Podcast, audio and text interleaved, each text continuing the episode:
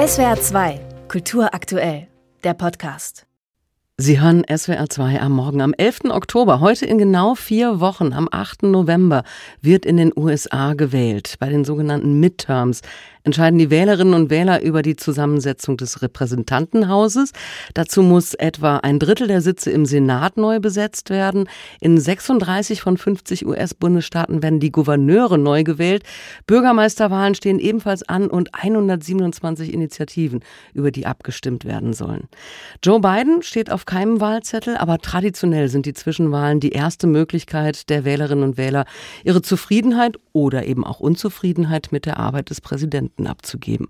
Über die Midterms in den USA spreche ich mit Michael Werz vom Center for American Progress in Washington. Schönen guten Morgen. Schönen guten Morgen. Bis zum Sommer lagen die Republikaner in den Umfragen weit vorne, aber dieser Höhenflug ist vorbei. Die Demokraten haben aufgeholt. In der jüngsten Umfrage des Fernsehsenders NBC liegen beide Parteien gleich auf.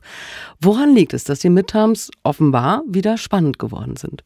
Das liegt an einer Reihe von Gründen. Zum einen an der Tatsache, dass die Pandemie, die Covid-Krise in den USA ähnlich wie in Europa langsam zu Ende geht und die Leute wieder etwas mehr Hoffnung schöpfen. Zum Zweiten geht es dem Land ökonomisch relativ gut. Die Tatsache, dass es kaum noch Arbeitslosigkeit gibt und äh, der Arbeitsmarkt nach wie vor erstaunlich stark ist, spielt eine Rolle. Und die dritte, vielleicht wichtigste politische Gegebenheit ist die, dass die Republikaner sich mit ihrer Position zur Frage von Abtreibungsrecht relativ stark in die Sackgasse manövriert haben. Der oberste Gerichtshof hat ja vor einigen Monaten das Recht auf Abtreibung stark eingeschränkt. Das war ein politisches, gewolltes, äh, gewollte Entwicklung der Republikaner.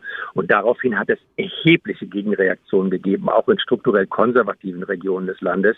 Und all das führt dazu, dass es für die Demokraten jetzt etwas besser aussieht im Hinblick auf die Wahlen im November, als das noch vor einigen Wochen der Fall gewesen ist. Dieses Abtreibungsrecht ist das eine. Welche Themen sind bei den Midterms noch wahlentscheidend?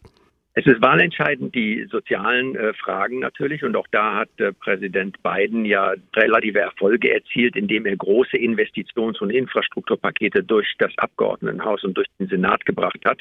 Die Leute beginnen zu spüren, dass diese Investitionen, zum Teil auch direkte Subventionen, Steuererleichterungen und Rückzahlungen von Studenten und Studienkrediten, dass diese Leistungen bei ihnen ankommen. Und das hat die Stimmung äh, doch deutlich verändert. Äh, man wird sehen, ob das hält bis November, aber die Dynamik ist im Moment eine andere. Es ist nicht mehr geprägt von dem Ärger auf die Pandemie, auf die allgemeine Weltlage, auf die schwierige ökonomische Situation und auf den Präsidenten.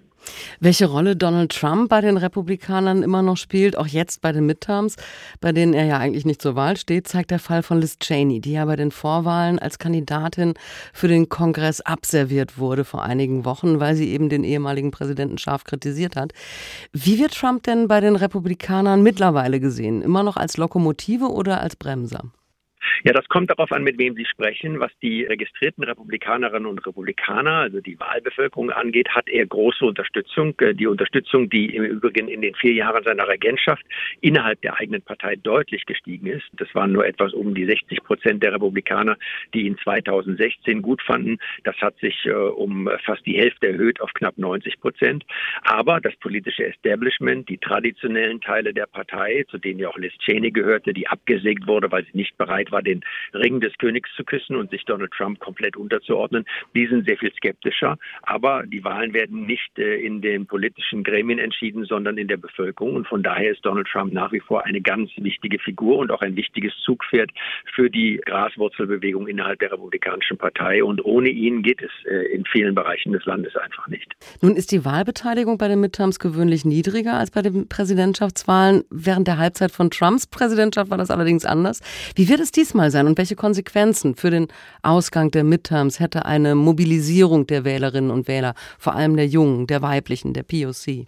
Das ist genau richtig, dass die Wahlbeteiligung, wenn der Präsident nicht zur Wahl steht, bei den Zwischenwahlen in der Regel niedriger sind. Aber das ist auf beiden politischen Seiten äh, anders. Donald Trump mobilisiert nach wie vor die Basis der Republikanischen Partei.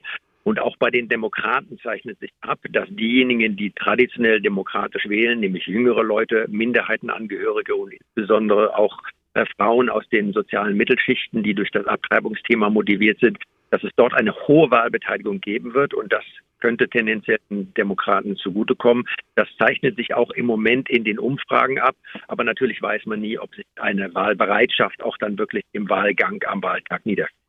Nun haben wir ein Kopf-an-Kopf-Rennen, aber historisch gesehen verlieren US-Präsidenten bzw. ihre Parteien immer bei den Zwischenwahlen. Wie kann Joe Biden denn weiter regieren, sollten die Demokraten die Mehrheit im Kongress verlieren?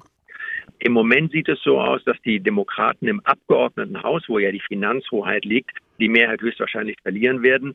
Aber im Senat dadurch, dass nur, wie Sie sagten, ein Drittel der Senatorinnen und Senatoren gewählt wird, die Möglichkeit haben, ihren Vorsprung äh, ein wenig auszubauen. Und das würde für Joe Biden durchaus politisch äh, eine praktikable Konstellation sein, weil die großen Finanzgesetze sind durch das Abgeordnetenhaus durchgebracht.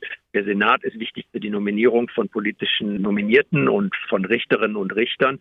Das heißt, mit einer Mehrheit im Senat, trotz des Verlustes des Abgeordnetenhauses, könnte er in den kommenden beiden Jahren seine Präsidentschaft durchaus in Würde und auch mit politischen Erfolgen zu Ende bringen. Und auch nicht als lame duck, als lahme Ente. Ganz genau. In vier Wochen wählen die US-Amerikanerinnen und Amerikaner. Über die Bedeutung der Midterms habe ich mit Michael Wertz vom Center for American Progress in Washington gesprochen. Vielen Dank. Vielen Dank, Frau Oppenberg. SWR 2 Kultur aktuell. Überall, wo es Podcasts gibt.